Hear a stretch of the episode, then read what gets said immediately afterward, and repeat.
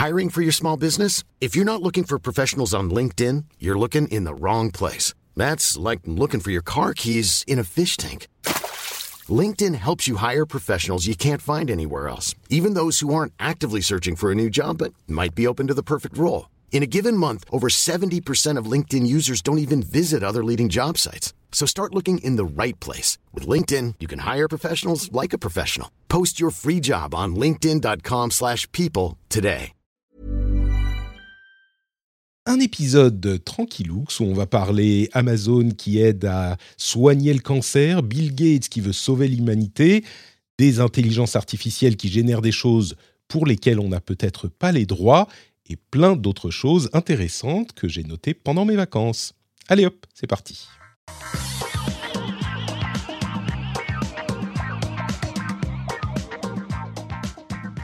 Bonjour à tous et à toutes, c'est Patrick Béja, c'est le rendez-vous tech.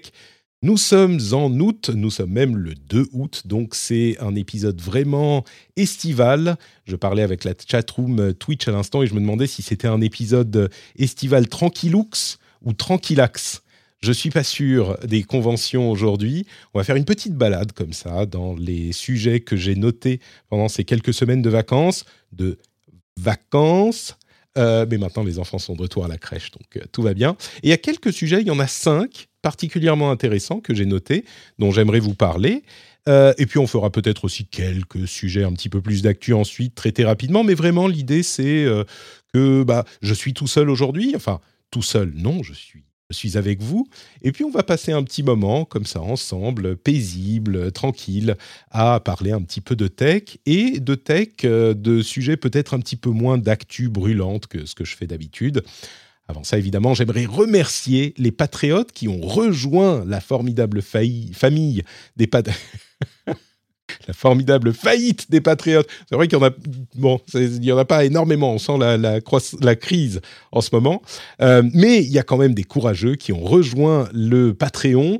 Euh, il y a Willy Brownhair, David, Gillian Martin et Benoît. Merci à vous quatre qui avez rejoint le Patreon. Vous êtes absolument formidables. Et merci aussi aux producteurs Aubeuf et Lancelot Davizard qui, comme toujours, sont remerciés puisqu'ils ont trouvé le niveau incroyable secret du Patreon secret. Euh, donc j'ai quelques sujets intéressants que j'aimerais traiter. Et euh, je voudrais, on me demande dans la chatroom comment tu fais pour écouter sans le son euh, d'accord, c'est des gens qui se parlent entre eux. C'est sympa, hein, la chatroom Twitch. Vous pouvez venir écouter l'émission ou la regarder, euh, clairement, s'il y a des gens qui regardent sans le son. Si vous êtes là le mardi à midi sur Twitch, je fais ça assez régulièrement, sauf la semaine prochaine, puisque vous le savez. Oui, je vous fais un petit programme, un résumé du programme des vacances. Il y a eu des épisodes spéciaux ces dernières semaines, un épisode sur l'e-commerce qui était vraiment intéressant et un épisode sur les supercalculateurs qui était lui aussi hyper intéressant. Je vous recommande d'aller les réécouter si vous les avez ratés ces dernières semaines. Aujourd'hui, donc, épisode balade en forêt, tranquillux. Euh, et puis, la semaine prochaine, je serai pour mes vraies vacances avec ma femme. Si tout va bien, là, on est à quatre jours, donc il faudrait vraiment une catastrophe pour que ça se fasse pas. Mais on va aller avec ma femme une semaine ensemble, tous les deux, presque une semaine complète, euh, tous les deux en vacances, sans les enfants. Et ça fait ouais cinq ans qu'on n'a pas fait ça, comme je le disais euh, quand je vous l'annonçais. Donc c'est vraiment un événement important hein, pour nous, vous en doutez et on va aller euh, se reposer un petit peu, ne rien faire. Euh, c'est à Paris, hein, donc c'est pas non plus sur les, dans les îles, mais j'ai très très hâte. Donc ça, ça sera la semaine prochaine. Il y aura Guillaume Vendée qui va venir vous faire l'émission. Donc je suis sûr que vous serez bien servi par, par Guillaume, comme vous l'avez été par Jérôme et ses compagnons de Nowtech au à la première semaine des vacances, il y a quelques semaines. D'ailleurs, je tenais, on va peut-être en parler tout à l'heure, mais je tenais à, applaudir Jérôme, Marion et euh, l'autre Guillaume qui ont très bien traité ces sujets difficiles. Hein. Les Uber Files et euh, c'était quoi d'autre? C'était Uber Files. Attendez, je vais regarder les. oui, c'est Twitter, euh, Uber Files, les, sujets du The Event. C'est pas facile à traiter. Ils se sont extrêmement bien acquittés de leur mission que je leur avais confiée. Donc, donc un grand merci à eux. Mais bon, bref, donc voilà pour le programme des vacances. Euh, ce que je vous propose maintenant, c'est qu'on se lance dans l'émission à proprement parler avec les sujets principaux, les infos principales pour aujourd'hui, qui sont euh, des sujets que j'ai retenus pendant ces quelques semaines de vacances. Évidemment, je continue à suivre un petit peu l'actu. Et puis, j'ai pas noté l'actualité brûlante, mais euh, des news intéressantes. Alors, on va parler de Amazon, de Bill Gates, euh, d'intelligence artificielle, de protestware, de sea lioning, ce genre de choses. Euh, et le premier, donc, c'est quelques sujets sur Amazon. D'abord, vous vous souvenez que le prix d'Amazon Prime a augmenté en France, qui a provoqué de nombreux débats. Moi, je trouve que l'offre reste quand même hyper intéressante malgré l'augmentation du prix. D'ailleurs, n'hésitez pas à vous désabonner à Amazon euh, si vous, avez encore le temps. C'est le 15 septembre, je crois, si vous pensez que ça devient trop cher. Ça passe de 50 euh, ou 60 à, 79, je crois, quelque chose comme ça. Euh, mais on va pas trop parler de ça. Il y a une un autre info sur Amazon qui m'a interpellé aussi. Le dernier trimestre, les effectifs, le nombre d'employés d'Amazon a baissé de 99 000 personnes. Et je me suis dit, mais attendez, le nombre d'employés d'Amazon dans le monde a été réduit de 99, pas 99, pas, pas 9000, 99 000 personnes, donc 100 000 personnes en moins chez les employés d'Amazon au deuxième trimestre. Ça veut dire qu'ils ont combien d'employés chez Amazon, euh, au, total? Eh bien, il y a 1,5 million, 1,52 million d'employés Amazon dans le monde, après la perte des 100 millions hein, du deuxième trimestre. 1,5 million, je, vous avoue que si on m'avait demandé comme ça à froid combien il y a d'employés Amazon dans le monde, j'aurais, enfin, j'aurais dit, euh, je sais pas, quelques centaines de milliers, mais 1,5 million, et, déjà quelques centaines de milliers, j'aurais pris un risque dans mon esprit. À noter d'ailleurs que euh, dans l'article de GeekWire, euh, il, note, comme certains l'ont noté quand j'ai tweeté cette news euh, sur mon, compte de veille euh, RDV Tech, que c'est les employés en propre d'Amazon et pas les employés, enfin les travailleurs qui dépendent d'Amazon mais qui font pas partie de la boîte. Donc, Amazon effectivement emploie beaucoup de monde.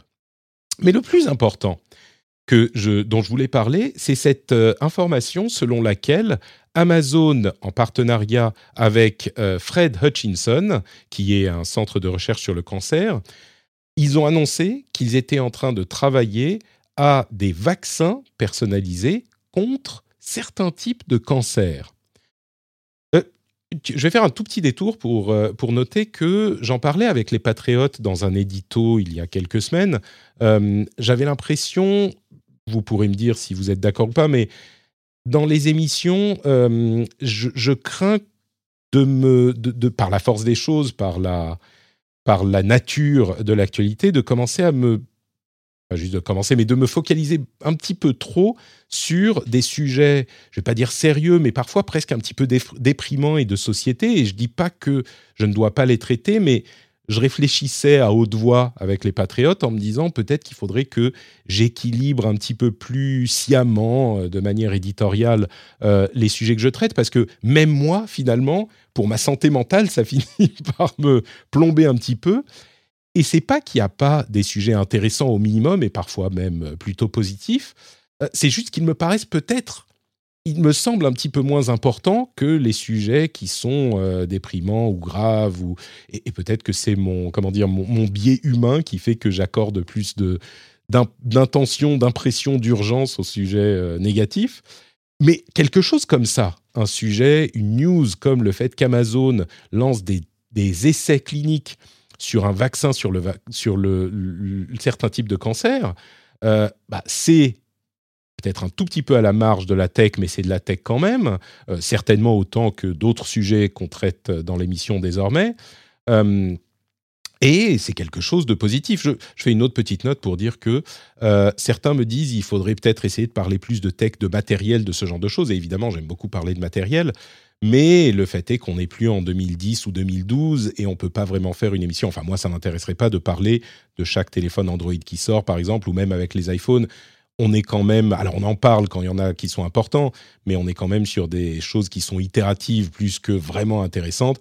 Et couvrir euh, un téléphone Android par semaine ou même par mois, ça serait répéter la même chose. Donc, c'est pas vraiment le genre de choses que j'ai envie de faire. Pareil avec les processeurs. Quand il y a quelque chose d'intéressant qui se passe avec les processeurs, des nouveaux processeurs, d'ailleurs j'en parlerai peut-être tout à l'heure. On en parle évidemment, c'est pas que je vais sciemment, intentionnellement, pas du tout en parler. Mais c'est vrai que ça peut pas être le cœur de, de l'émission, le, plat principal de l'émission, que ça peut plus l'être aujourd'hui. Et des choses comme ça, comme ce, ces essais cliniques, bah, ça peut justement venir, venir comment dire, complémenter les sujets dont on parle. Et donc, de quoi parle-t-on exactement? En fait, Amazon a une section au sein d'Amazon qui s'appelle, euh, je ne peux pas vous dire, ah oui, c'est Grand Challenge, qui est euh, un département de recherche et développement au sein d'Amazon, qui essayait de développer ces vaccins eux-mêmes, et puis ils ont fini par s'associer avec euh, cet institut de recherche qui s'appelle euh, Fred Hutchinson Research Cancer Research Center, et ils sont donc en train de développer des vaccins contre le cancer, euh, contre certains types de cancers. On parle de vaccins contre des, des, cancers de la peau. Et, alors que je dise pas de bêtises, euh, cancer du sein. Et alors, je ne sais pas si c'est lié aux euh, vaccins euh, ARN messagers qui ont été développés suite à la pandémie, mais c'est ce qu'on nous promettait en fait avec les succès des vaccins ARN messagers. Et eh ben, ça pourrait mener à des, des, des résultats dans les vaccins contre le sida, qui dont on a déjà entendu parler, qui sont déjà euh, une, euh, une, étape absolument fondamentale, surtout pour des gens comme moi qui ont euh, grandi avec une société dans laquelle c'était un tel problème et une telle inévitabilité. Et là, le cancer, alors, c'est des cancers spécifiques hein, qu'ils vont tester. ils vont tester, ils cherchent, c'est vraiment une phase 1 de tests cliniques, d'essais cliniques avec 20 participants. Donc on est vraiment dans quelque chose de limité. Ça se trouve, ça ne marchera pas mais on avance dans ce domaine de recherche et j'ai trouvé ça assez, euh, assez incroyable. Encore une fois, pour quelqu'un, euh, pour nous tous, hein, le cancer c'est un petit peu quelque chose d'inévitable euh, dans notre société et l'idée qu'on pourrait le conquérir, c'est une sorte de rêve inatteignable qui va peut-être se, se, réaliser. En tout cas, on est dans les premières étapes d'une recherche qui pourrait nous y amener.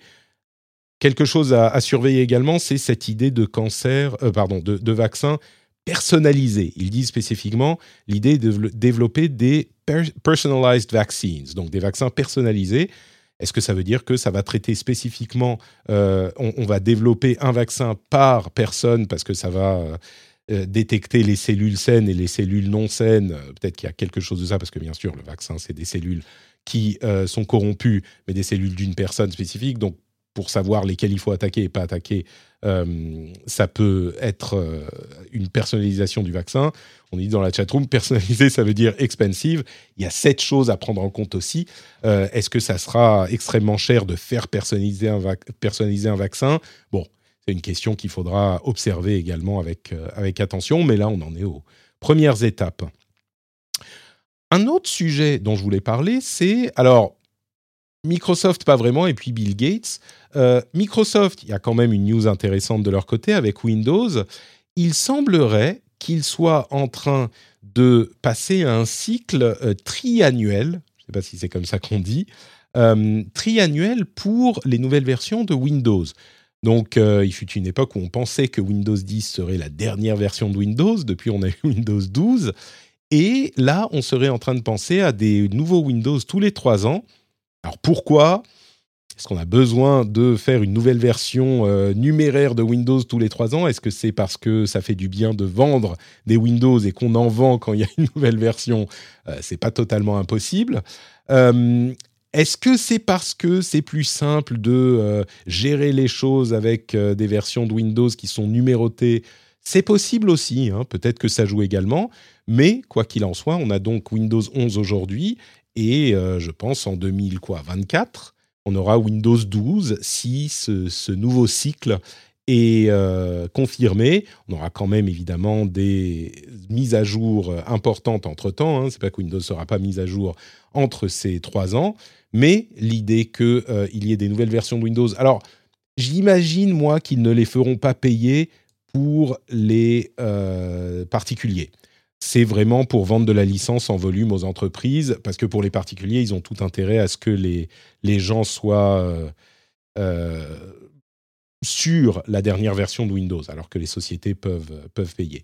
Et effectivement, Euh, on, deux choses qu'on nous dit dans la chatroom. Oui, comme je le disais, il y a eu euh, un moment avec Windows 10 où ils ont sous-entendu qu'il n'y aurait plus de nouvelle version, mais qu'il serait uniquement mis à jour. Puis l'autre chose, comme le dit euh, Dr Valal, on vend du matériel compatible Windows suivant. Et effectivement, ça peut aider les constructeurs à faire vendre du matériel qui est compatible avec la nouvelle version de Windows. Ceci dit, je pense que si on parle de cycle de 3 ans, un matériel acheté, il tient au moins 5 ans et il va tenir donc deux versions. Au moment où ça sera la prochaine version, euh, il, sera temps, il était temps de changer le matériel de toute façon pour les gens qui considèrent les choses de cette manière. Oui, ça aide quand même euh, les, constructeurs à vendre plus de produits dont on n'a pas forcément besoin, on peut le voir comme ça. Euh, mais tous les trois ans, je suis pas sûr que ça pousse à ce point au renouvellement. Pour Microsoft, ça vend des licences aussi, hein, puisque pour le matériel, il faut avoir une licence dessus, en plus d'aider les constructeurs à vendre. Et puis, il y a des, des, sociétés qui vont payer les licences également. Bref, moi, je sens peut-être qu'il y a un intérêt à avoir un numéro de version pour qu'on sache où on en est, comme euh, sur macOS, on a des, des, noms euh, de version annuelle. Euh, bon, je pense que c'est peut-être un impératif ou une, une, opération financière que fait Microsoft à ce niveau. mais, mais, le sujet dont je voulais vraiment parler, c'est lié à Microsoft, c'est Bill Gates. Bill Gates qui a euh, mis à jour son, plan pour sa fondation, la fondation Bill and Melinda Gates, et la manière dont il va dépenser son argent. Euh, c'est quelque chose qui est, je pense, assez facile à critiquer, parce qu'on a une image qui est assez négative de, Bill Gates. Euh, du temps de Windows, c'est vrai que c'était un, businessman sans scrupules. Euh, et qu'on on aime beaucoup euh, critiquer la manière dont il a géré sa société et l'informatique, dont il a orienté l'informatique. Bon, sans rentrer dans ces sujets-là, il faut avouer que depuis qu'il n'est plus à la tête de Microsoft, il s'est il s'est dédié à sa fondation et il fait énormément de travail pour essayer de faire alors différentes choses. Euh, il, vous vous souvenez peut-être qu'il euh, avait essayé de prévenir le monde des dangers, de différents dangers, dont celui d'une pandémie, il y a quelques années de ça.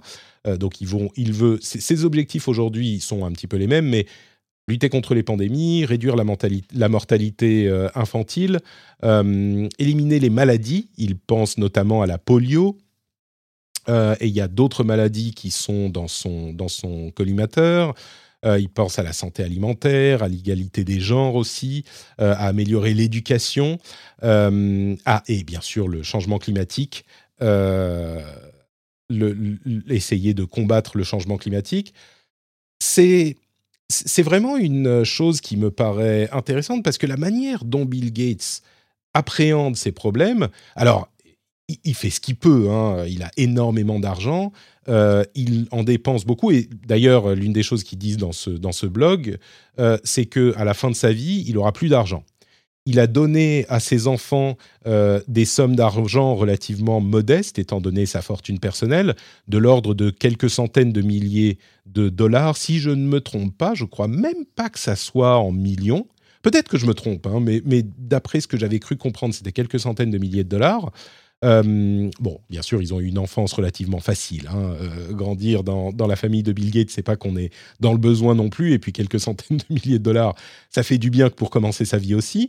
Mais euh, ce qu'il compte faire avec sa fortune euh, monumentale, euh, c'est la donner à sa fondation pour essayer d'affecter toutes ces causes qui, dont il pense qu'elles sont importantes à gérer. À noter qu'il est extrêmement aidé par Warren Buffett, qui donne presque autant que lui, si je ne me trompe pas. Et on compte en milliards. Hein. Chaque année, il donne des milliards supplémentaires à la fondation. Euh, pour essayer de combattre euh, bah, ces problèmes euh, qu'il a identifiés. Et ce que je voulais dire aussi, c'est que il est vraiment intéressant de voir la manière dont il approche, dont il appréhende ces questions.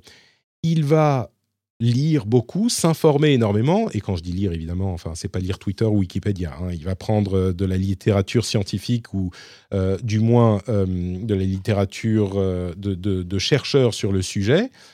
Il va s'isoler, il va lire sur tous les sujets, essayer de, comprendre quel est selon lui le meilleur moyen de, de, combattre les problèmes qui lui paraissent importants. D'une part, il essaye d'identifier les problèmes les plus importants, ceux sur lesquels, enfin, ceux qui, s'ils étaient réglés, auraient le plus d'impact sur l'humanité euh, aujourd'hui. Et il va ensuite essayer d'avoir les meilleurs moyens d'affecter ces problèmes. C'est quelque chose de très analytique, euh, qui est euh, une approche vraiment, enfin, scientifique de la chose et, scientifique appliquée, quoi. Et, vraiment, alors, je sais qu'il y a, peut-être même que dans les, gens qui écoutent cette émission, il y a des gens qui vont euh, faire des, qui vont grommeler quand je parle de Bill Gates pour des raisons liées à son comportement dans l'informatique ou pour des raisons peut-être un petit peu moins comment dire un petit peu moins intéressantes de rumeurs sur sur le personnage mais vraiment c'est le genre de quoi qu'on pense de ce qu'il a fait avant aujourd'hui, on est dans une euh, attitude qui ne peut être que euh, louée. Et, non seulement il fait des choses bien, et Dieu sait qu'il y a beaucoup de gens qui ont euh, beaucoup d'argent et qui ne sont pas du tout dans cette optique-là, mais en plus, il essaye de faire des choses bien, je pense, de la bonne manière. Donc,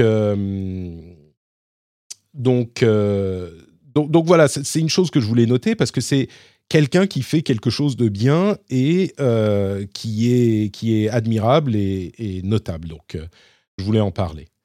Euh, et, le fait de, c'est vraiment un, idéal, le fait de se dire, bah, j'ai gagné tout cet argent, mes enfants seront à l'aise dans la vie, mais l'argent, je vais l'utiliser de la meilleure manière que je peux et je vais pas le leur laisser, je vais le dépenser pour essayer d'améliorer le monde.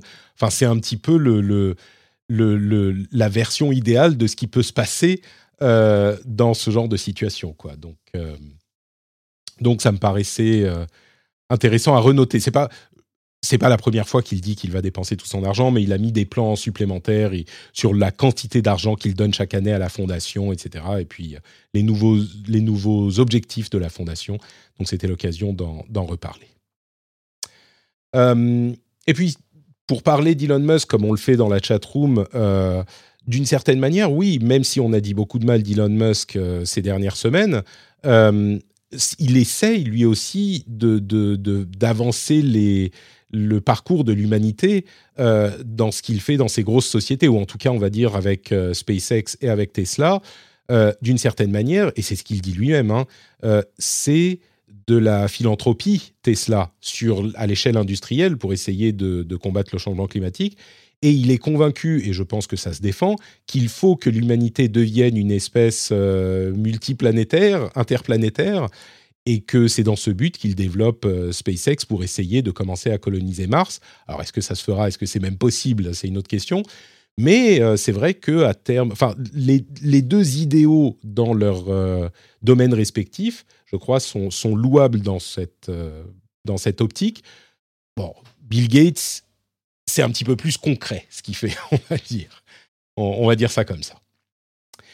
Euh, un autre sujet qui m'a paru hyper intéressant, et là on est pile dans le domaine de la tech pour le coup, c'est enfin tech et légal, mais on parle des intelligences artificielles de créatrices je vais le dire comme ça, des intelligences artificielles qui créent des choses. Alors évidemment, on va tout de suite penser à DALI, euh, DALI 2, qui euh, génère des images à partir d'une euh, demande en texte. On, en a parlé, vous avez vu partout DALI Mini, qui s'appelle maintenant Crayon, qui est une version open source, on va dire, ou en tout cas qui se base sur des éléments open source de ce que fait DALI.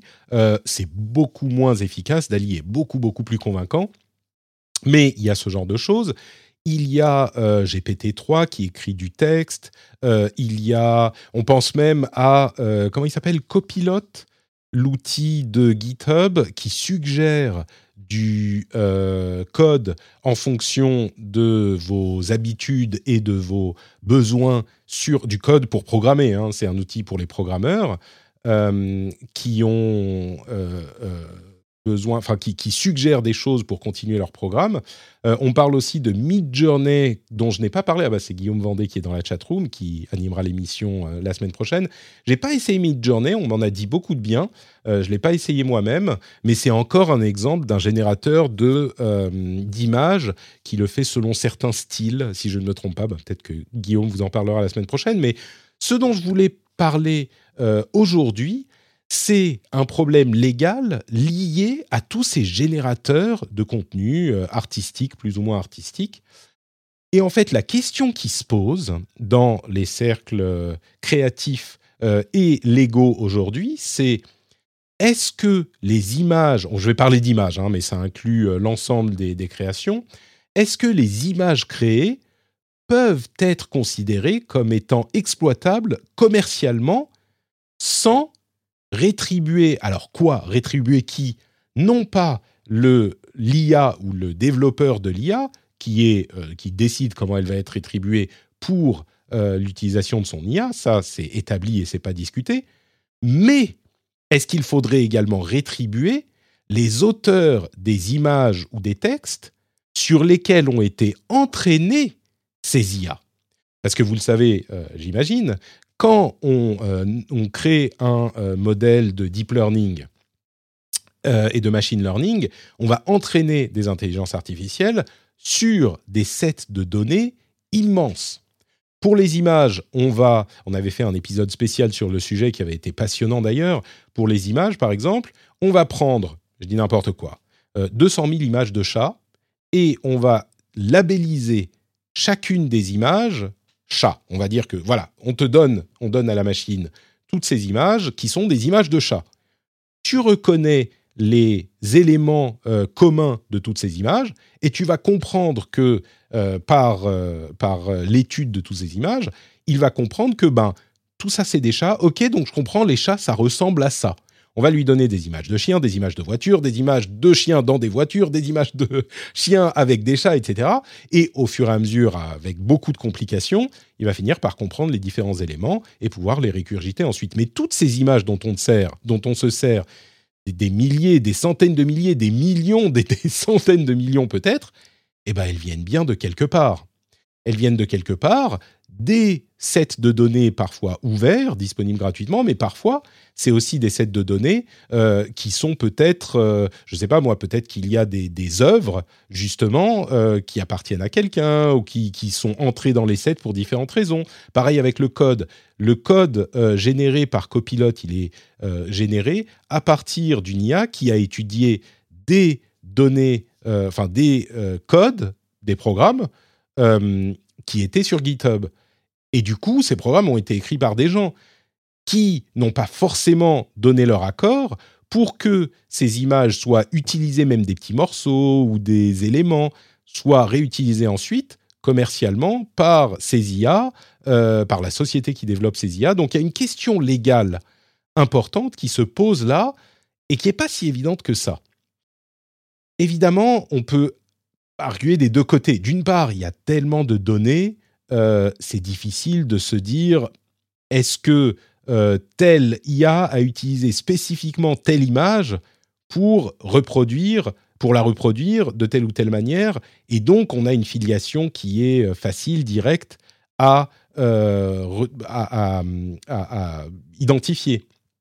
Donc qui on va aller payer pour la production d'une image mais il y a des éléments qui peuvent se retrouver. Par exemple, il y a l'une des choses dont il parle dans l'article, c'est qu'il y a quelques années, euh, les, IA génératrices d'images avaient été entraînées sur des images disponibles gratuitement sur Internet, dont des images de euh, banques d'images qui mettaient à disposition des images sur leur site web, mais avec le watermark, par exemple Shutterstock, le watermark Shutterstock sur les images.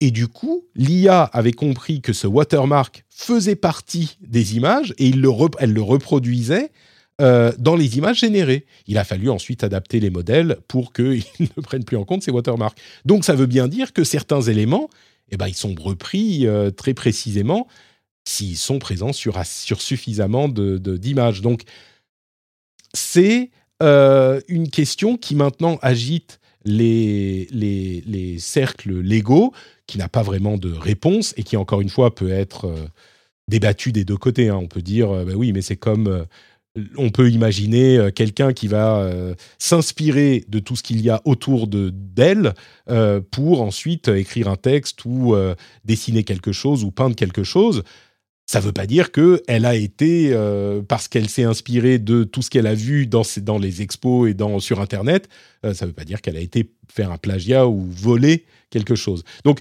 moi, je crois que au final, on se retrouvera avec un consensus qui sera, bah oui, mais c'est tellement vaste que ça ne n'est pas une prise euh, directe d'un certain style artistique, mais euh, ou d'une œuvre ou d'un créateur.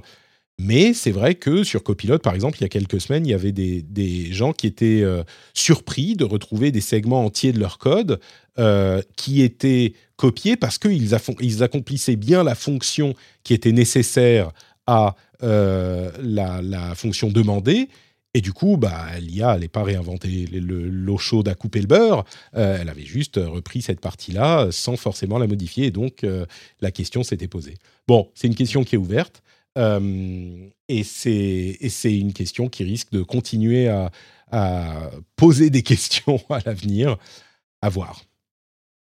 Un autre sujet intéressant, c'était celui des protestwares. Alors, est-ce que vous savez ce qu'est le protestware, ce que sont les protestwares Protestware, en fait, ce sont là encore des codes, euh, des programmes open source qui sont modifiés par leurs développeurs pour protester contre quelque chose. Et c'est une euh, idée vraiment intéressante, c'est-à-dire que certains de ces codes sont utilisés dans de très nombreux programmes. On parle encore de, bah, vous savez, dans l'open source, comme on l'avait vu avec Log4j, euh, il y a certains codes qui sont euh, très importants parce qu'ils font des choses qui sont très utiles et qui sont reprises par des grandes sociétés. Et c'est de l'open source, donc bah, ils les reprennent partout, c'est gratuit, c'est important pour qu'il y ait ce genre de choses pour construire, euh, ça facilite la construction euh, économique dans le domaine de la tech. Hein, c'est pas quelque chose qu'on remet en question, mais euh, bah, l'idée de la contribution en contrepartie est, importante. Mais c'est pas ça la, question aujourd'hui.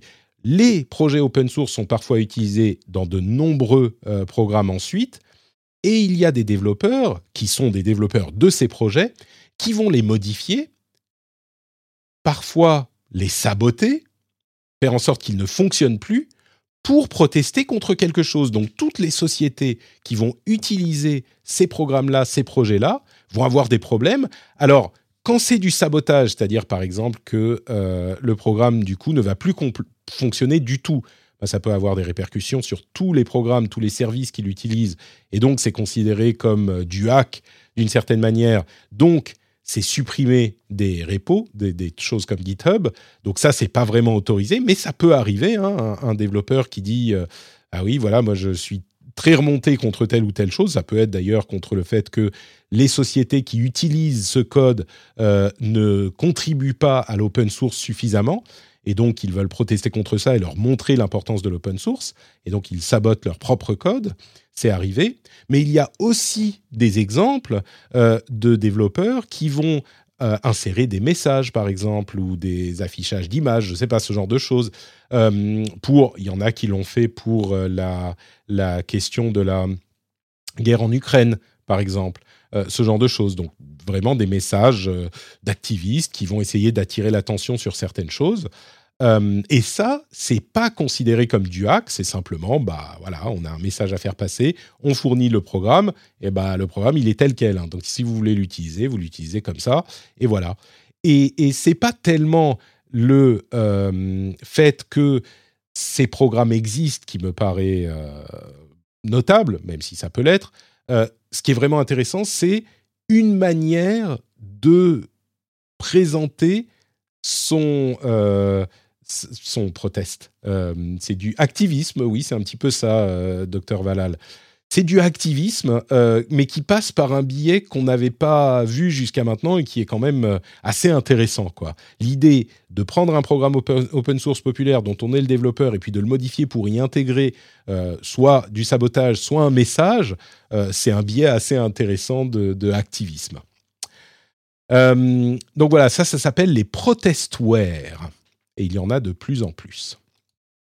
Et puis le dernier gros sujet que euh, je voulais couvrir, c'est celui du sea lioning. Bon, on parle pas que de choses positives hein, euh, aujourd'hui non plus, mais c'est une, euh, une idée, comment dire, une, un concept qui est intéressant et qu'il est bon de pouvoir nommer pour le comprendre.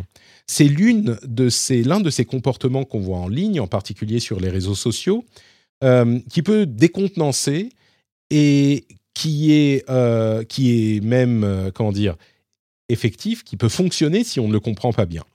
Le sea lioning, c'est quoi? Sea lion, c'est euh, phoque. Non, c'est pas les phoques, c'est les lions de mer. Est-ce que c'est les phoques, les lions de mer? Mais non, Patrick, qu'est-ce que tu racontes? Le sea lioning, c'est l'idée que on va aller quand quelqu'un dit quelque chose, c'est une forme de les otaries. Ah bah merci, c'est les otaries. Merci décidément, docteur Valal, très efficace. Donc les otaries, euh, le lotaring, euh, c'est une pratique qui consiste, c'est une forme de troll, on va dire, mais c'est l'idée qu'on va aller euh, répondre à quelqu'un qui dit quelque chose qu'on n'apprécie pas en lui compliquant la vie sans forcément être ouvertement hyper agressif. Mais par exemple, en demandant euh, des, en demandant des justifications de ce que dit la personne et des justifications de base, c'est-à-dire que on va tuer un petit peu la conversation en euh, demandant, en, faisant dériver la conversation sur, euh, par exemple, des éléments connus de tous, mais qu'on va quand même demander à justifier. Euh, c'est comme si, quand on vous dit, euh, bah oui, la Terre est ronde, on va dire, mais attends, euh, t'es sûr que 1 plus 1, ça fait 2 D'où, comment tu le sais? Enfin, j'exagère un peu, mais ce genre de choses. Et on, va du coup peut-être répondre une fois, et la personne va revenir et revenir en posant plein de questions qui, qui ne n'adressent pas le sujet principal. Et quand on va finir par dire, bon, écoute, ça va, je suis, je suis cette conversation est terminée. Là, la personne qui fait du sea lioning, qui fait du, euh, qui fait du, de l'otarisme, euh, va finir par dire mais attends, tu vois, tu veux pas discuter. Moi, j'essaye d'avoir une conversation euh, rationnelle et toi, tu veux pas discuter. C'est toi qui refuses de discuter dès qu'on te pose des questions. Et, donc, c'est vraiment une manière de euh, pervertir la conversation pour, euh, pour tuer dans l'œuf l'argument de la personne. Et je ne sais pas si c'est forcément fait de manière euh, mal intentionnée, si c'est malicieux au, au, sens anglais du terme, mais clairement, c'est une pratique qu'on voit régulièrement sur les réseaux sociaux et qu'il est bon de reconnaître. je crois que quand on voit parfois sur euh, des conversations un petit peu limites, euh, j'hésite à répondre à certaines personnes. Parfois, je tente une fois ou deux. Et puis, si parfois j'ai une bonne surprise et je me rends compte que la personne était vraiment curieuse de savoir, euh, d'avoir plus d'explications sur le sujet. Et puis, parfois, je me rends compte que bon, c'est quelqu'un qui le fait pas forcément de mauvaise, de foi, mais enfin un petit peu pour, pour aller chercher la petite bête. et j'abandonne le, fait de, de continuer la discussion. Mais si on ne on n'est pas conscient du processus, parfois on peut se dire ah bah qu'est-ce qui se passe, on comprend pas. Et puis finalement on se fait attaquer, on essaye d'expliquer. Et puis on va se faire euh, nous aussi, on va se, faire euh, comment dire attraper dans le truc et s'énerver et du coup ça, ça tue de fait euh, la conversation. Donc c'est bon de savoir. Alors il y a plein de termes comme ça hein, dans les conversations qui sont bons à connaître, que ce soit je sais pas le gaslighting, ce genre de choses. Là c'est le sea lioning et le sea lioning c'est ce genre de pratique là. Ça m'est paru intéressant. Donc voilà pour les cinq sujets que j'avais bien aimés. Peut-être que je vais vous faire euh, un petit détail rapide de euh, d'autres sujets qui sont un petit peu plus d'actu, euh, un petit peu plus rapidement. avant ça, je vais tout de même. Alors, il y a Top KO qui est venu mettre un message sur iTunes pour nous dire qu'il apprécie beaucoup le changement avec les trois nouveaux animateurs. Les trois nouveaux animateurs, donc c'était Jérôme, Marion et Guillaume, qui ont traité, comme je le disais, de, des Uber Files et de, du Z-Event et de, ces sujets compliqués. Et Top KO a clairement aimé euh, les nouveaux animateurs qui ont repris l'émission et il dit il se laisse beaucoup plus parler entre eux et ne se coupe pas la parole. Ils ont des avis bien moins tranchés que le précédent. Bravo et bonne continuation. Bah, écoute Top KO, merci pour ce commentaire. Tu vois, dans cet épisode aussi, personne ne coupe la parole à personne. C'est formidable, non? Nouvelle euh, attitude du rendez-vous tech, euh, on ne coupe plus la parole à qui que ce soit. je, travaille sur mon, sur mon, mon professionnalisme de podcasteur. Euh, donc, c'était juste pour remercier Top KO et les commentaires sur, sur iTunes. Et bien sûr, vous le savez, si vous voulez soutenir l'émission, le meilleur moyen, c'est patreon.com slash rdvtech. C'est comme ça que l'émission, c'est grâce à vous que l'émission existe. Si vous appréciez ce que je fais, patreon.com slash rdvtech. Le lien est dans les notes de l'émission, évidemment. Small details are big surfaces. Tight corners are odd shapes. Flat, rounded, textured or tall. Whatever your next project, there's a spray paint pattern that's just right. Because Rust new Custom Spray 5 in 1 gives you control with five different spray patterns. So you can tackle nooks, crannies, edges, and curves without worrying about drips, runs, uneven coverage, or anything else. Custom Spray 5 in 1. Only from Rust Hiring for your small business? If you're not looking for professionals on LinkedIn, you're looking in the wrong place. That's like looking for your car keys in a fish tank. LinkedIn helps you hire professionals you can't find anywhere else, even those who aren't actively searching for a new job but might be open to the perfect role. In a given month, over 70% of LinkedIn users don't even visit other leading job sites. So start looking in the right place. With LinkedIn, you can hire professionals like a professional. Post your free job on linkedin.com slash people today. Bon allez, quelques news un petit peu plus rapides pour le reste de l'actualité. Je sais jamais si le jingle est trop faible. Je crois qu'il est peut-être un petit peu trop faible au niveau du volume, mais c'est difficile à régler. Alors, euh, d'abord, une, euh, une perspective intéressante sur la question des euh, productions de puces. On a eu pas mal de news sur euh, les, la manière dont les différents pays et même peut-être euh, continents ou union fédérale vont essayer de limiter leur dépendance aux puces, aux fabricants de puces en Asie. Et beaucoup, vous le savez, euh, investissent dans la fabrication, de, dans la, la construction d'usines. Évidemment, c'est quelque chose d'important, mais il y a d'ailleurs le Chips Plus Act euh, qui a été euh, euh, voté aux États-Unis. Ils investissent quand même combien? Je ne sais plus combien de, milliards. La Chine investit genre 150 milliards jusqu'en 2030. Il y a des questions de collaboration entre les États-Unis et le Japon pour des champs de recherche, de la recherche sur des puces 2 nanomètres qui pourraient entrer en production en 2025. Euh, les États-Unis, visiblement, essayent de limiter la capacité de la Chine à produire des puces au-dessous de 14 nanomètres. Enfin, il y a vraiment une bataille importante qui s'engage dans ce domaine. Mais il y a un article assez intéressant de Nikkei euh, Asia qui parle du fait que, oui, les usines, c'est important, évidemment. Mais en fait, ce dont on ne se rend pas forcément compte, c'est à quel point la, chaîne de production remonte plus loin que juste les usines. Et ils ont euh, un article qui détaille la manière dont les fabricants en, euh, à Taïwan spécifiquement, ont eu des problèmes avec leurs fournisseurs qui eux-mêmes avaient des problèmes avec leurs propres fournisseurs. Et on a déjà parlé des questions de, euh, des fabricants il y en a des Hollandais d'ailleurs qui fabriquent des lasers qui sont parmi les seuls fabricants dans le monde à pouvoir fabriquer ces machines dont se servent les usines pour graver les puces. Et donc, bah, on peut construire des usines, mais si on n'a pas les, machines laser qui gravent les puces, bah, c'est un problème.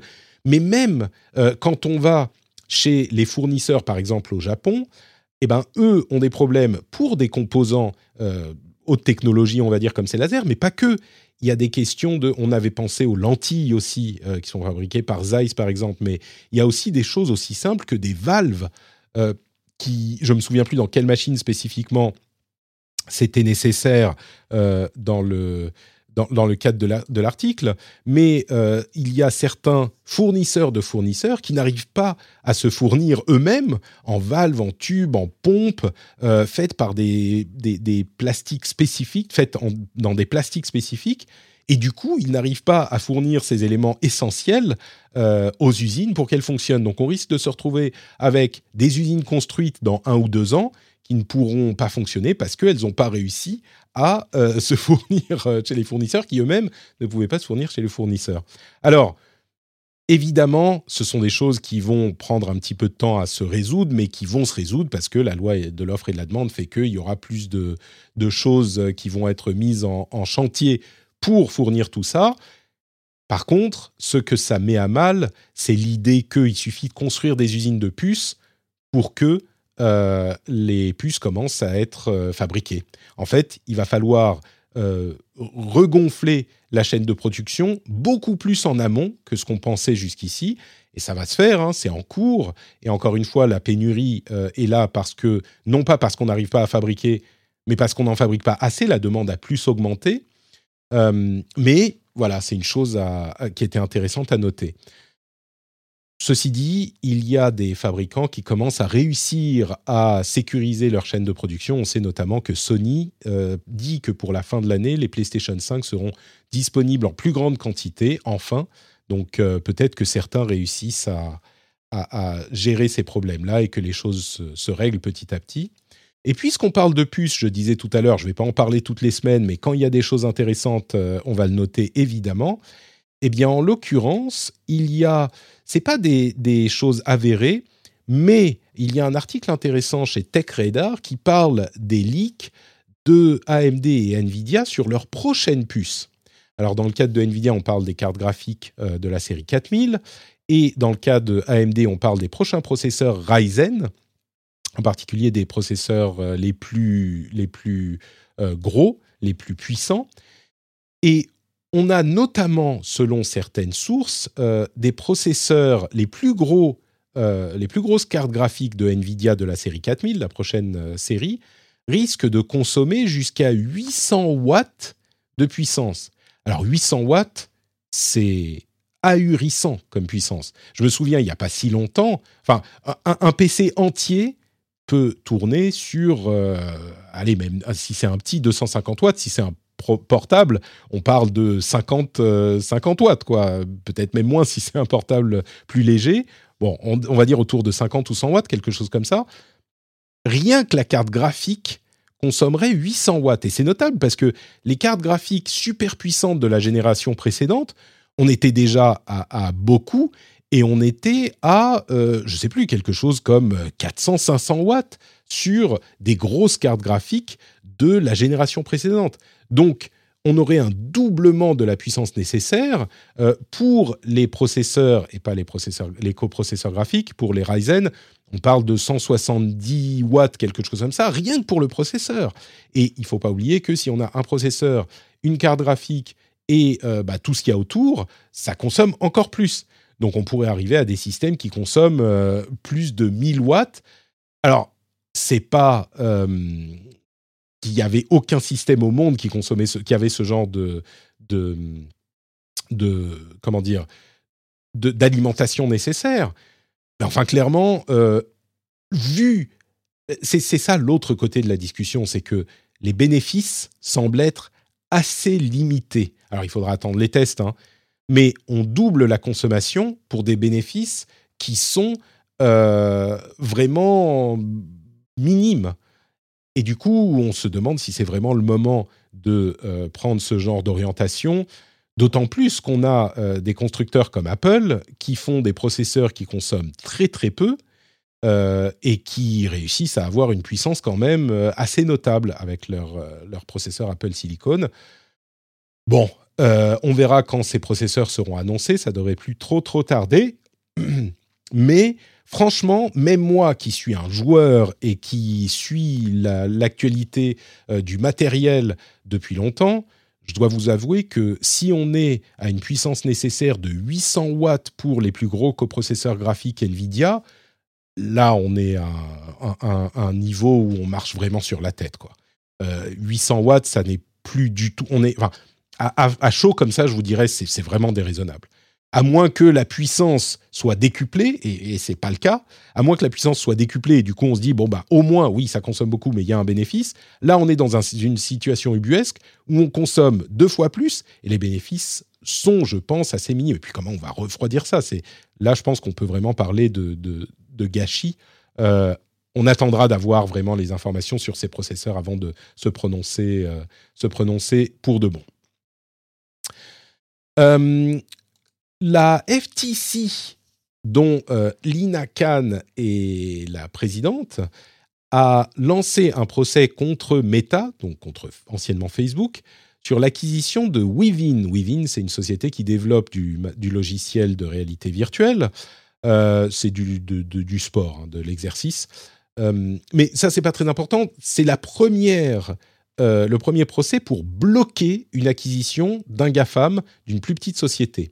Alors Lina Khan, dans son, euh, vous savez qu'elle était, on s'attendait à ce qu'elle fasse quelque chose comme ça. Elle est très très anti euh, des GAFAM en particulier. C'est sur ça qu'elle a écrit euh, dans ses travaux académiques.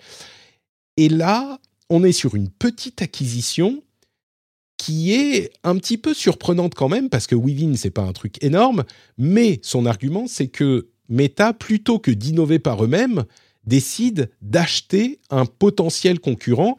Et dans le contexte de ce développement de métavers qu'ils veulent, euh, vers lequel ils veulent aller chez Meta, eh ben cette acquisition euh, enlève de la compétition potentielle. Il y a des questions sur la manière dont elle a euh, jugé la viabilité du procès.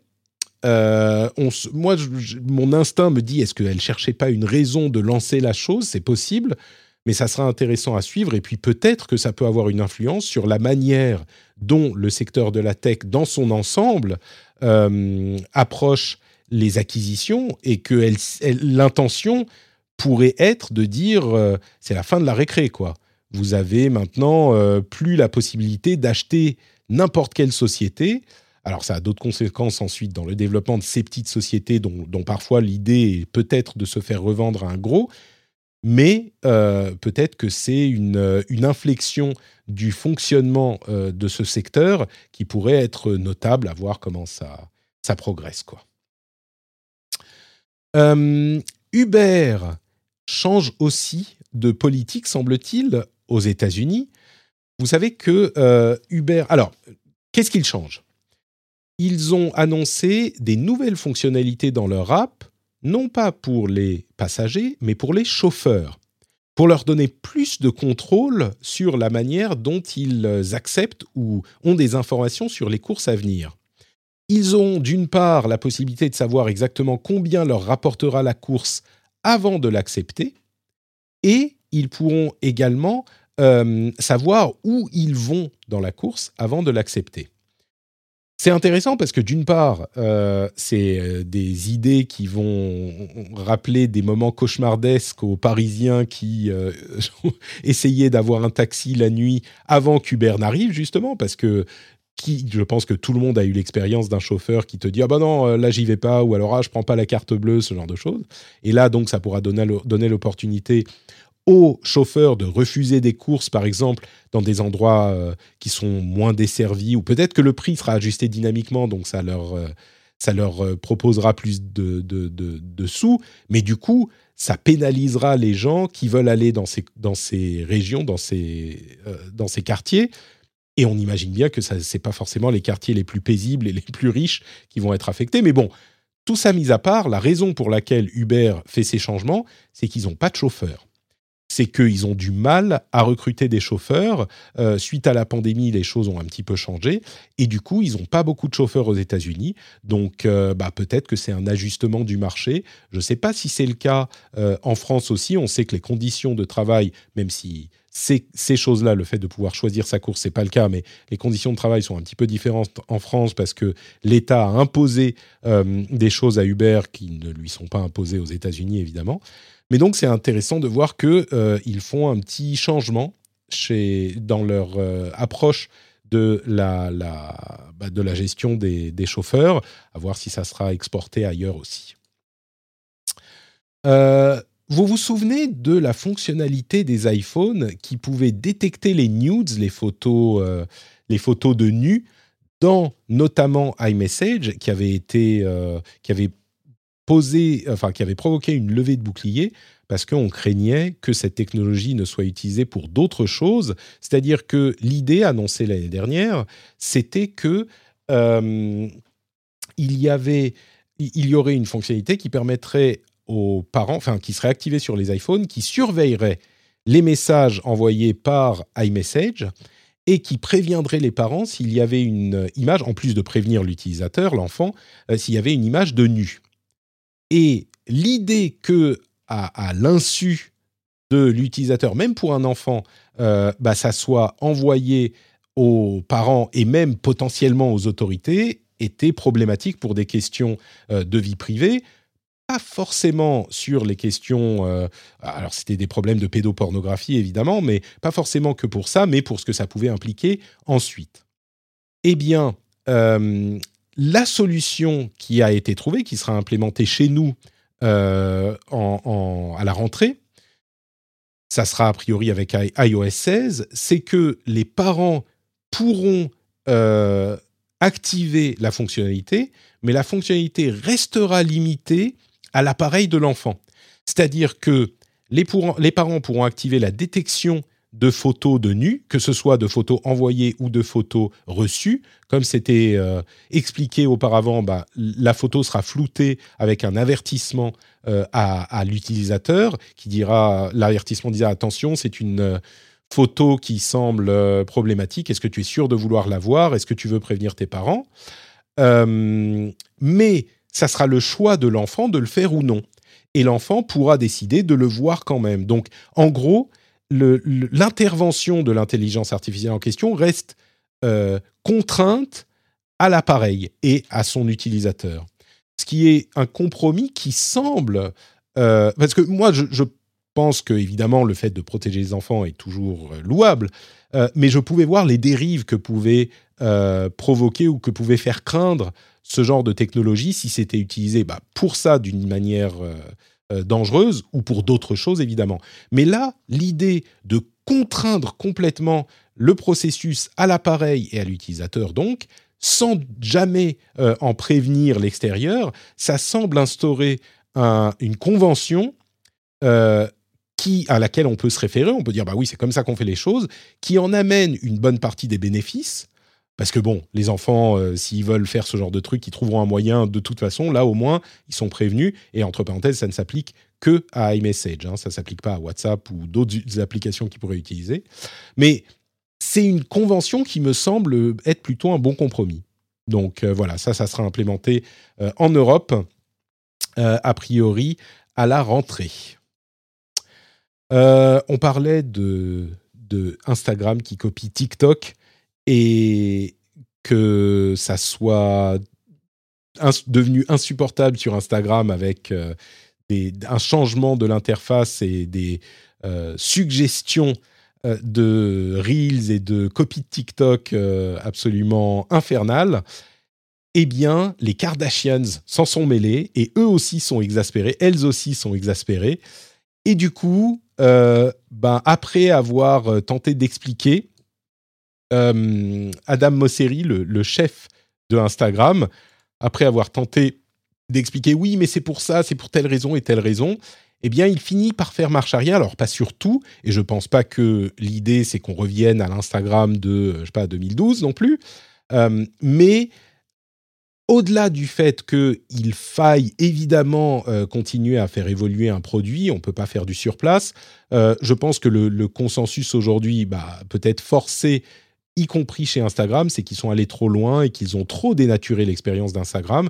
Donc ils vont revenir un petit peu en arrière, moins forcer des suggestions dans votre flux, moins forcer des vidéos plein écran dans votre flux, en gros, moins transformer Instagram en TikTok Peut-être qu'ils reviendront à la charge plus subtilement au fur et à mesure, mais en tout cas, ces, ces changements qu'on notait ces dernières semaines, hein, on parle de deux ou trois mois, qui étaient vraiment drastiques, euh, bah, ont eu un effet et la communauté a réagi de façon très négative et ils ont été obligés de, euh, d'en prendre compte. Il faut noter que Kylie Jenner, elle a quand même fait chuter la, la valeur boursière de Snapchat le jour où elle a dit bah, Snapchat, euh, c'est plus cool. Et ça, c'est pas, ça a tué le réseau, mais donc euh, Instagram a dû avoir un petit peu peur quand même que Kylie Jenner commence à s'en mêler.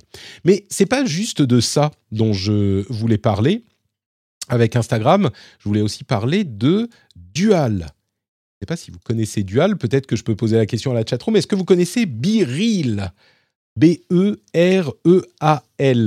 BeReal, euh, c'est une application, une app française qui est la coqueluche de tous les App Store euh, depuis quelques mois, je dirais même depuis peut-être, ça doit faire euh, six mois, un an, quelque chose comme ça.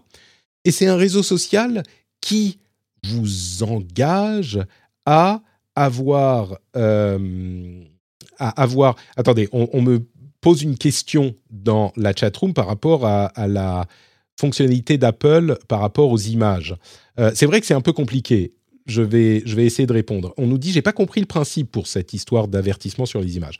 On permet à des mineurs d'avoir accès à du contenu qui leur est prohibé s'ils l'acceptent ou j'ai mal compris. Alors, effectivement, euh, ce contenu peut être envoyé de toute façon par iMessage, c'est-à-dire que n'importe qui peut envoyer une image pédopornographique ou simplement, on pense aux nudes, hein, on pense à quelqu'un qui envoie une photo de lui-même ou d'elle-même euh, à un partenaire ou à quelqu'un d'autre ou du, revenge porn, ce genre de choses, euh, par iMessage. Alors ça, c'est déjà possible. C'est pas que c'était pas possible. Et c'est possible aujourd'hui. Apple essayait de euh, trouver un moyen, de, combattre la chose, on va dire. Leur idée à la base, c'était de bloquer ce contenu et de, de l'autoriser, mais seulement en prévenant les parents s'ils réussissaient à détecter du contenu de cette nature, c'est du, contenu qui est détecté essentiellement par intelligence artificielle, euh, mais la, crainte était que euh, bah, on puisse prévenir non pas les parents mais des autorités pour d'autres types de contenus qui seraient euh, considérés comme inacceptables par certains gouvernements, par exemple. Donc ça, c'était la crainte. Et la solution qu'a trouvée Apple, c'est de dire, OK, on va quand même le détecter, mais on va mettre un label, flouter la chose, mettre un label, prévenir pour mettre au moins un petit peu de friction et que ça soit pas juste affiché qu'on le veuille ou non. Donc oui, euh, le, résultat c'est que on va dire est-ce que vous êtes sûr de vouloir le voir et ensuite on va le voir, mais il faut bien voir que l'alternative qui existe aujourd'hui, c'est juste que bah, l'image s'affiche. Donc, l'image s'affiche dans vos messages iMessage. Donc, c'est quand même une, un pas dans le bon sens, on va dire. J'espère que c'est un petit peu plus clair. Donc, BeReal, c'est quoi? C'est la coqueluche, la nouvelle app qui est la coqueluche de réseaux sociaux, euh, qui est très très populaire dans le top des, charts euh, aux États-Unis, mais pas que, et c'est une app française. Euh, c'est une app qui vous propose chaque jour de prendre une photo, ils envoient une notification, et dans les deux minutes, vous devez prendre une photo de ce qu'il y a devant vous, et il y a une petite, enfin c'est deux photos, une photo de ce qu'il y a devant vous, et puis en petit, une photo de vous derrière. Donc l'idée, c'est que c'est pas des photos super travaillées comme sur Instagram par les influenceurs et influenceuses, etc. Là, c'est vraiment soyez vous-même.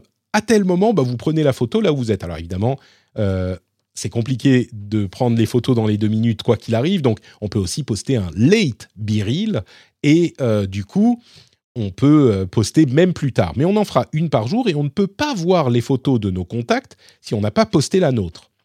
Donc voilà, l'idée c'est vraiment de euh, savoir ce que font nos amis. Euh, c'est plutôt un truc personnel hein, a priori, et c'est ça, ça a vraiment le banc en poupe. Eh ben, ça a pas manqué. Instagram est en train de tester une fonctionnalité qui s'appelle Dual, qui est exactement la même chose. Exactement la même chose. c'est pour des stories, mais c'est une implémentation qui est, on va dire, hâtive de ce concept. et c'est pas exactement le. Disons que c'est le même format, mais l'utilisation est évidemment différente parce que euh, là, c'est intégré dans les stories d'Instagram et donc euh, bah, on peut les voir, euh, n'importe qui peut les voir, etc. Mais le format, c'est clairement une copie. Et que ça tombe au moment où ils doivent faire marche arrière sur la copie de TikTok parce que tout le monde s'en plaint, c'est assez croustillant parce que euh, bah, ça montre à quel point Instagram ne fait que copier. J'avais vu un tweet quelque part assez juste qui disait euh, il n'y a pas une seule fonctionnalité qu'Instagram n'a pas eu envie de copier ou que Zuckerberg n'a pas eu envie de copier. Et bon, c'est vrai. Maintenant, faut pas oublier que les stories, elles existaient chez Snapchat, mais elles ont été vraiment popularisées par Instagram. Donc peut-être que ce format de biril ou de dual euh, sera, sera un succès pour Instagram. C'est tout à fait possible. Mais mais bon, c'est quand même euh, intéressant de voir à quel point ça se ressemble, quoi. Euh, et puis le dernier truc que je voulais mentionner rapidos, c'est la date du procès de Twitter euh, contre Elon Musk qui a été fixé au 17 octobre, du 17 au 21 octobre. Donc préparez-vous au cirque. et entre-temps, Elon Musk a contre-attaqué en, légalement a fait un contre-procès à Twitter. Alors on ne sait pas exactement pourquoi, comment. On risque d'avoir des informations dans pas trop longtemps quand ils vont, euh, euh, quand on aura les versions euh, avec les informations sensibles retirées donc de, du brief du procès qui seront rendus publics. Mais bon, Elon Musk a fait un contre-procès à Twitter. Mettant pas plus là-dessus, simplement du 17 au 21 octobre, ça va être le cirque. On a quelques semaines avant pour se, pour se reposer quand même. Et voilà pour cet épisode, pour cet épisode de Tranquilux ou Tranquillax, je ne sais pas si on a si on a déterminé lequel c'était euh, du rendez-vous tech. Bah, on a quand même fait une petite heure. Hein. J'espère que vous avez passé un bon moment en ma compagnie. Moi, je me suis bien amusé. C'était sympathique euh, de parler de ces sujets euh, qui, m'avaient qui m'avaient marqué et notamment ces sujets un petit peu plus positifs peut-être en début d'émission. Et puis, bah, je vais du coup vous, vous abandonner. Je vais partir. Bon, j'ai quand même le rendez-vous jeu euh, cette semaine qui sera lui aussi en mode tranquillux. Alors peut-être que le rendez-vous tech, ça sera tranquillax et le rendez-vous jeu tranquillux qui, qui, arrivera jeudi. Mais après ça, donc ma semaine de vacances. Et puis je reviens. bah, il y aura. Vous serez au show avec Guillaume. et il y aura ma semaine de vacances bah, la semaine prochaine, oui, pendant laquelle vous serez au chaud. Et après, je reviens, troisième semaine d'août. Et on repart pour euh, bah, encore une saison formidable de rendez-vous tech. Euh, je la sens bien. Moi, je pense que ça va être, euh, un moment où l'émission sera encore meilleure et peut-être encore un petit peu plus équilibrée. Donc, je vous souhaite une excellente semaine, même deux excellentes semaines. J'espère que vous allez passer de bonnes vacances si vous partez, si vous êtes des Aoussiens, et euh, que vous allez passer bah, de bonnes euh, journées de travail si vous êtes au, boulot. N'hésitez pas à regarder du côté de notepatrick.com pour tout ce qui est lien vers tout ce que je fais. Hein. Il y a le, Discord où on s'amuse bien, il y a le, Twitch bien sûr, les comptes de réseaux sociaux et tout ça. Et puis, bah, je vous fais de, grosses, grosses bises et je vous dis donc à dans deux semaines. Ciao à tous et à toutes. Ah, est-ce que je vais faire le, le générique à la main? Allez hop, on y va. Soyons fous.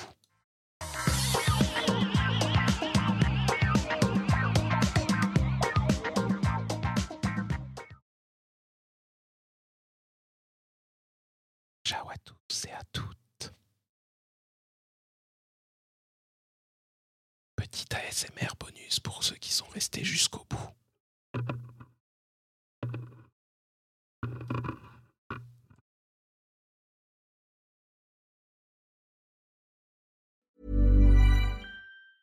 Small details are big surfaces. Tight corners are odd shapes. Flat, rounded, textured, or tall. Whatever your next project, there's a spray paint pattern that's just right because Rust-Oleum's new Custom Spray 5 and 1 gives you control with five different spray patterns so you can tackle nooks, crannies, edges, and curves without worrying about drips, runs, uneven coverage, or anything else. Custom Spray 5 and 1. Only from Rust Planning for your next trip? Elevate your travel style with Quince. Quince has all the jet setting essentials you'll want for your next getaway, like European linen, premium luggage options, buttery soft Italian leather bags, and so much more. And is all priced at 50 to 80% less than similar brands. Plus, Quince only works with factories that use safe and ethical manufacturing practices. Pack your bags with high-quality essentials you'll be wearing for vacations to come with Quince. Go to quince.com/pack for free shipping and 365-day returns.